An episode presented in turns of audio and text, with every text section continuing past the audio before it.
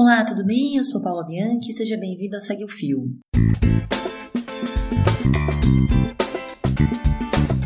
Esse é o programa do Midcast, onde são materializadas em forma de podcast as populares tweets do Twitter, em episódios no máximo 8 minutos. Se você não sabe do que se trata, Tweet é uma sequência de vários tweets abordando um tema específico, onde apenas 280 caracteres não são suficientes. Esse formato aqui será sempre com uma pessoa narrando, nesse caso a própria pessoa criadora do fio ou integrante do Midcast. Vale lembrar que o conteúdo a ser produzido aqui será sempre com autorização prévia do autor. Hoje iremos conferir a tweet. Ela foi publicada no dia 11 de março, mas saiu primeiro na newsletter do The Intercept, analisando como a lei de acesso à informação vem desidratando nos últimos tempos. Vem comigo e segue o fio.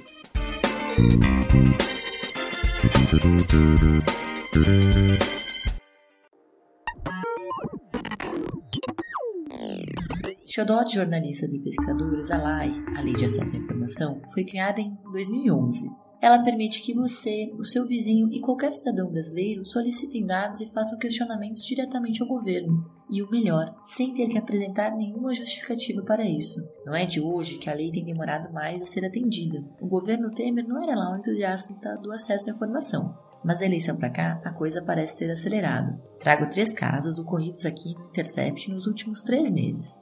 Como toda lei, a garantia de que o texto será de fato cumprido envolve também uma boa dose de vontade política. Quando quem manda na casa não considera algo importante, transparência passa a ser só mimimi. A Nayara Felizado, por exemplo, fez um pedido pela área específica da LAI no site da Prefeitura de Teresina em 14 de dezembro. Dois meses depois, prazo oficial é 20 dias com mais 10, ouviu que a sua solicitação só poderia ser atendida com fundamentação do plausível para tal solicitação, ou seja, queria uma justificativa para acessar os documentos, algo que a lei não demanda. A fundamentação, no caso, é a própria lei, que no artigo 10 proíbe o órgão de exigir, exigir justificativa para o pedido de informação. No dia 18 de fevereiro, o Rafael Moro Martins pediu ao Itamaraty a lista de convidados e presentes à recepção que ocorreu após a posse de Bolsonaro, em 1 de janeiro ouviu três dias depois que a informação era sigilosa, assim como era sigilosa também a justificativa para tanto segredo.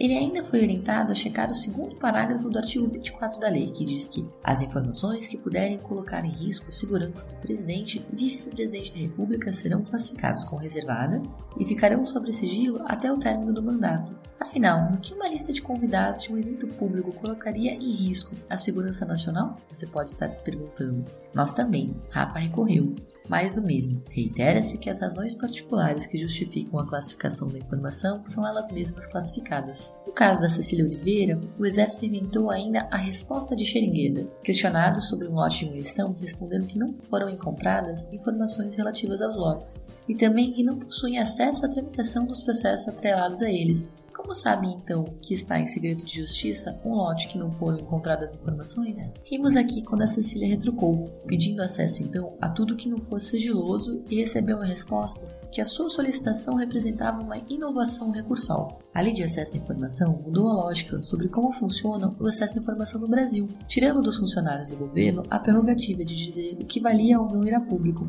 E pense aí o quão interessado esse governo está em controlar essas informações. Sem ela, não teríamos textos como o da Amanda Aldi mostrando que a Natália Queiroz, ex-assessora de Bolsonaro e filha do Queiroz, nunca pisou na Câmara, ou mesmo o texto do Estadão que mostra que o presidente e sua entourage abusaram dos gastos com cartões corporativos. E não que ela sirva apenas para jornalistas. Muitas pesquisas acadêmicas só aconteceram por conta da LAI. Estão cortando o seu, o meu, nosso acesso. Esse governo, vale lembrar, se elegeu pregando o fim da corrupção. Pois fica a dica: transparência é um bom começo.